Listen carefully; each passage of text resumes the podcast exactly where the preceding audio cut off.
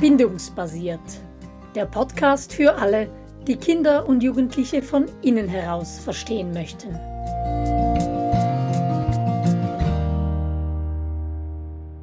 Wie Beziehung in Lernsettings gelingt, so heißt unsere aktuelle Podcast-Serie. Und heute möchten wir uns anschauen, was Bindungsmacht und was Alpha im Klassenzimmer ist und warum das aus unserer Sicht so wichtig ist. Und wir, das ist für diese Serie einmal mehr Michael Miedanner und ich, Simona Zäh, wir sind beide von bindungsbasiert.ch. Ja, wir schauen uns in dieser Folge an, was Bindungsmacht und was Alpha ist und in den nächsten beiden Folgen schauen wir uns dann an, wie wir diese Bindung aufbauen, nähren und auch in schwierigen Situationen bewahren können.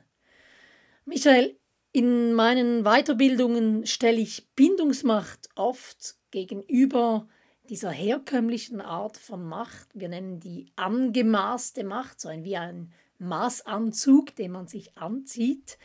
Kannst du vielleicht erklären, was wir damit meinen mit diesen beiden Unterschieden, wenn ich dir den Ball so zuspielen darf? Ja, ich habe den Begriff angemaßte Macht jetzt von dir zum ersten Mal gehört in diesem Kontext. Äh, ich verbinde das mit vielleicht auch Machtmissbrauch oder Macht per se, dass man einfach sich in seiner Rolle als derjenige, der die Macht hat, entsprechend, ja, vielleicht auch mal manipulativ oder missbräuchlich verhalten kann, also das vielleicht auch genießt.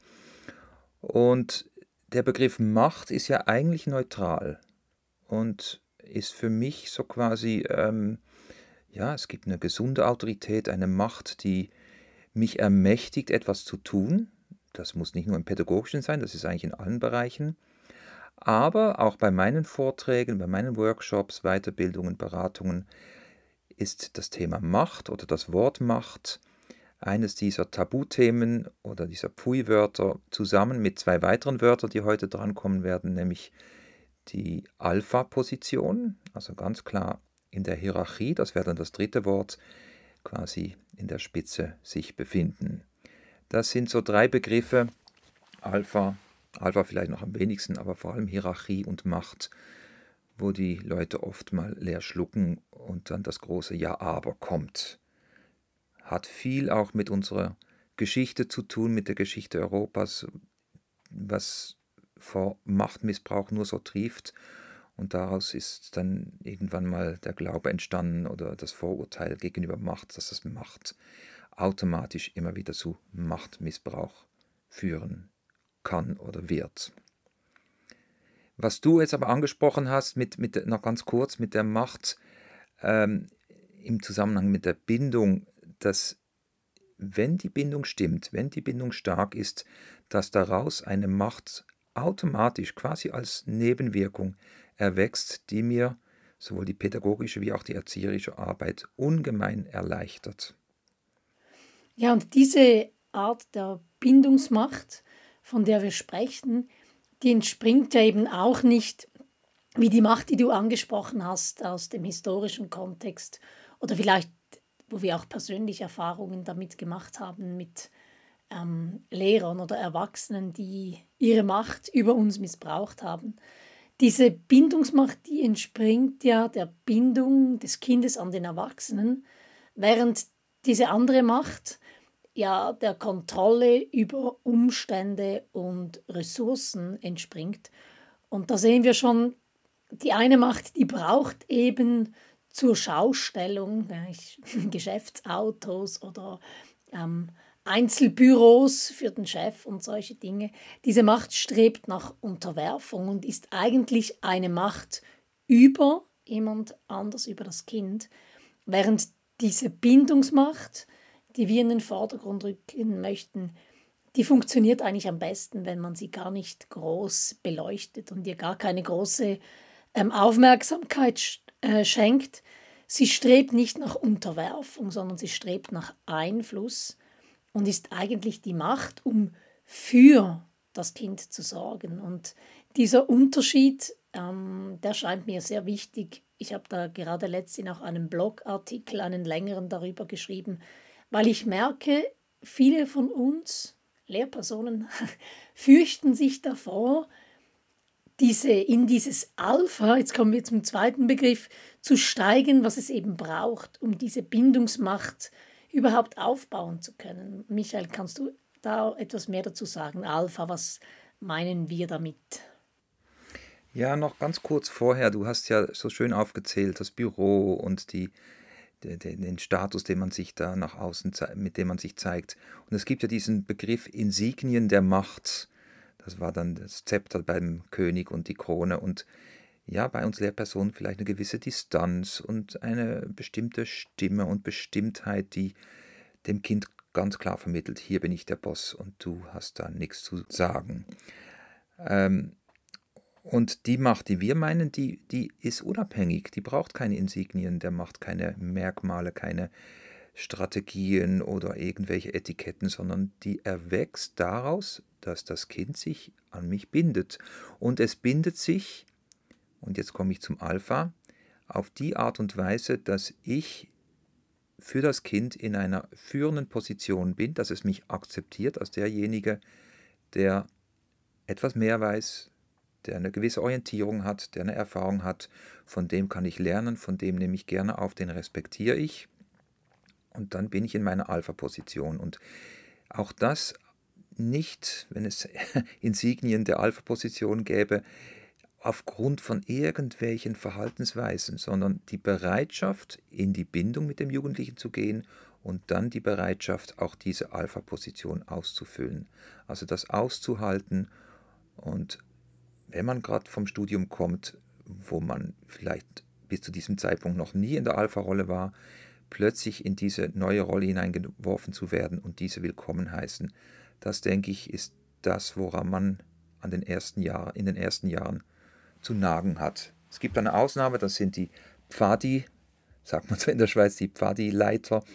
Die haben das schon gelernt, die haben das in sich, die können sehr gut diese Alpha-Position einnehmen auf eine gute Art. Äh, die gibt es auch immer wieder bei den äh, Schul- oder Lehramtabgängern und da funktioniert das von Anfang an recht gut. Aber für viele ist das neu und zum Teil auch ein bisschen abschreckend. Die möchten das gar nicht. Mhm. Also diese Position, dieses Alpha, darunter verstehen wir ja eben, dass wir ähm, die Führung übernehmen. Das ist ja noch so ein Begriff, dass wir in der Verantwortung sind für die Beziehung zum Kind, dass wir dem Kind oder dem Schüler ähm, Orientierung anbieten, dass es bei uns zur Ruhe kommen kann, dass es uns vertrauen kann, dass wir auf seiner Seite sind. Und trotzdem, dass wir auch eine gewisse Richtung vorgeben und eben ähm, diese Orientierung geben. Und da habe ich den Eindruck, da lechzen viele Kinder richtig gehend danach, dass die Erwachsenen mal in diese Position treten und die Führung übernehmen. Hast du das auch schon so erlebt im Klassenzimmer? Ja, auf jeden Fall. Vor allem bei Kindern, die sonst vielleicht unsicher gebunden sind, wenn ich da mit selbstgesteuerten Lernen komme und mit Arbeitsgruppen und ähm, Projekte, die sind komplett überfordert, die sehnen sich wirklich, die haben ein Vakuum nach einem Richtungsgeber, einer Richtungsgeberin, weil die einfach noch nicht in dieser Reife sind, dass sie sich das letztendlich selber geben können. Das ist ja das Ziel, dass sie zur Reife heranwachsen. Wir sind da Hebammen oder Geburtshelfer und da geht es nicht anders wie bei der Hebamme, die muss genau wissen, was ansteht. Die sagt der Frau, was jetzt zu tun ist und die Frau begibt sich in die Abhängigkeit der Hebamme. Ja, Alpha, sagen wir oft, ist eben eine innere Haltung und diese Haltung, das wäre dann das Pendant zu den Insignien der Macht. Es ist ein, ein, ein innerer Zustand, wo wir uns in der Verantwortung fühlen, um fürsorglich zu sein, um eben Orientierung zu geben. Und wir sprechen ja auch oft davon, dass Bindung so wie ein Tanz ist. Es ist nichts Stabiles oder Starres. Es ist etwas, das sich immer wieder entwickelt, so wie wir Großen uns entwickeln und sich die Schülerinnen und Schüler entwickeln über den Lauf eines Jahres oder über einen Zyklus hinweg gesehen, wie sich die Klassendynamik entwickelt. Und weil es ein Tanz ist, braucht es auch immer wieder ähm, Tanzschritte und es braucht immer wieder ein gewisses Investment da drin. Genau, und die Frage, die dann häufig auftaucht, auch in den Lehrerfortbildungen, ja, wie mache ich das?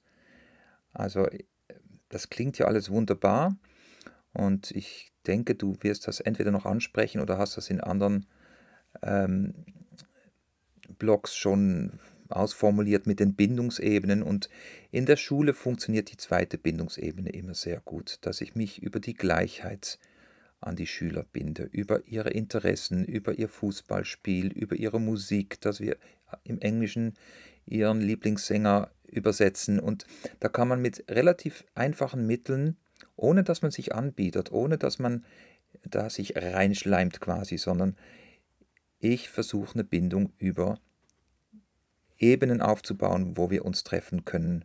Und da muss ich mich ein bisschen auf ihre Ebene begeben. Mit Mozart und Beethoven kann ich ihnen nicht kommen. Das, da muss ich äh, genau. ganz bewusst mir was aussuchen, wo wir uns treffen. Und das funktioniert mhm. fast immer. Oder mit französischen Chansonniers oder so. Genau. Nee, aber, aber zum Beispiel, wenn du jetzt das Französisch, da gibt es diesen Stromae, Stromae, mhm. diesen Belgier, der Milliarden Klicks hat auf YouTube und wenn man den dann bringt, dann sind sie Feuer und Flamme und ja, es, es, es klingt billig, der Trick, aber er funktioniert und ähm, sie kommen einem letztendlich näher darüber. Mhm. Ja, diese Bindungsebenen, diese Stufen unserer Beziehungsfähigkeit und wie die sich entwickeln, die haben wir tatsächlich schon, Angela und ich, zusammen besprochen in einem Podcast. Ich glaube, es ist die Nummer 14 Bindung mehr als Baby-Bonding, wo wir, wo wir darauf eingehen. Und eben diese zweite Ebene, die un oder die zweite Stufe, die unverletzlichste, die bietet sich an. Insbesondere auch, und jetzt komme ich auf ein anderes Bild, das mir sehr am Herzen liegt, wenn ich an Klassenzimmer denke, insbesondere auch um diejenigen für sich zu gewinnen und eine Beziehung herzustellen, die so die Rädelsführer sind. Ich habe ähm, die Idealvorstellung eines Klassenzimmers ist ja eigentlich, dass die Lehrperson wie die Sonne im Zentrum ist und die Kinder wie Planeten in unterschiedlichen Abständen und in unterschiedlicher Geschwindigkeit so um die Sonne kreisen, also im Orbit sind und sich an der Sonne ausrichten, das heißt eben ihre Hinweise annehmen und sich daran orientieren, Werte übernehmen und so. Und wenn wir das nicht schaffen, bei allen Schülern und sich ein Schüler oder eine Schülerin anbietet, andere Kinder an sich zu binden. Das sind dann eben diese vielleicht Alpha-Kinder, die vielleicht Querulanten, auch die schwierigen Kinder vielleicht auch. Und es binden sich Kinder an diese Kinder und dann gibt es so Untergruppen in Klassenzimmern. Es gibt dann verschiedene Sonnensysteme in einem Klassenzimmer und das gibt eine richtige Umwucht. Und ich weiß, dass du das auch schon erlebt hast, Michael. Kannst du das illustrieren mit einem Beispiel? Ja, also das, ähm, was für mich funktioniert, ist, dass ich herausfinde, wer ist da die zweite Sonne, wer möchte da ein Planetensystem etablieren in der Klasse neben meinem und der ist in meinem Fokus. Und ich kann aus der aktuellen Klasse einen Schüler nehmen, der ist sehr kräftig, der ist ein Schlägertyp und ist auch immer wieder mit dem Gesetz in Konflikt. Und dann nehme ich ihn bei dieser Eigenschaft und sage, du, ähm, ich habe ein Problem, wir müssen da hinten noch diesen Tisch verschieben, kannst du um zwölf mir rasch helfen? Und ähm, im Werkraum, da steht eine Maschine und alleine kann ich die nicht und mein Rücken und so. Und ihn einspannen, nicht mit mit, äh, komm, wir machen was zusammen, sondern äh, ja, ein bisschen tricksen. Oder kürzlich hatte ich ein Problem mit dem iPhone und dann, du, ich weiß, du bist da ein Fachmann und kannst mir rasch was zeigen. Und dann blühen die auf und sie werden gebraucht und das wird dann, je stärker die Beziehung zu mir ist, desto schwieriger wird es für ihn dann, sein Universum aufrechtzuerhalten, weil er langsam anfängt, sich auch in meine Umlaufbahn zu begeben. Also mich wirklich mehr ihm widmen als vielleicht nötig äh, im normalen Kontext, mir die Zeit nehmen, mir was überlegen, kreativ sein, wie kann ich ihn für mich gewinnen, wie können wir zusammen. Und das ist wirklich, also für mich ist immer die Idee, zusammen zu zweit Zeit verbringen und dann mir irgendwas überlegen, wie kann ich ihn gewinnen, was aus dem Auto holen, die Strecke zum Parkplatz und zurück ins Gespräch kommen. Magst du für mich was einkaufen gehen im Do-it-yourself? So Sachen, dass sie sich, ja, wieder in diese Schüler-Lehrer-Position hineinbegeben, wo sie ähm, ja, wo es dieses natürliche Gefälle gibt, was ihnen letztendlich dann auch gefällt und worin sie sich wohlfühlen und letztendlich entspannen können. Ja, herzlichen Dank, Michael, für dieses Beispiel, diese Illustration von, wie man so eine Nebensonne integrieren kann ins eigene Sonnensystem. Wir werden in den nächsten beiden Podcast-Folgen noch vertiefter darauf eingehen, wie man das denn macht, so eine Beziehung aufbauen, nähren und auch in schwierigen Situationen bewahren. Wir nennen das dann den Kontext der Verbundenheit. Ja, und für diejenigen, die das gerne schriftlich vor sich hätten mit Handout und Illustrationen und so, am 9. und 23. Mai bieten wir auch ein zweiteiliges Webinar an mit genau diesem Titel, wie Beziehung in Lernsettings gelingt. Und alle Infos dazu findet ihr auf bindungsbasiert.ch. Ja, herzlichen Dank, Michael, für das Gespräch. Sehr gerne und bis zum nächsten Mal. Bis zum nächsten Mal.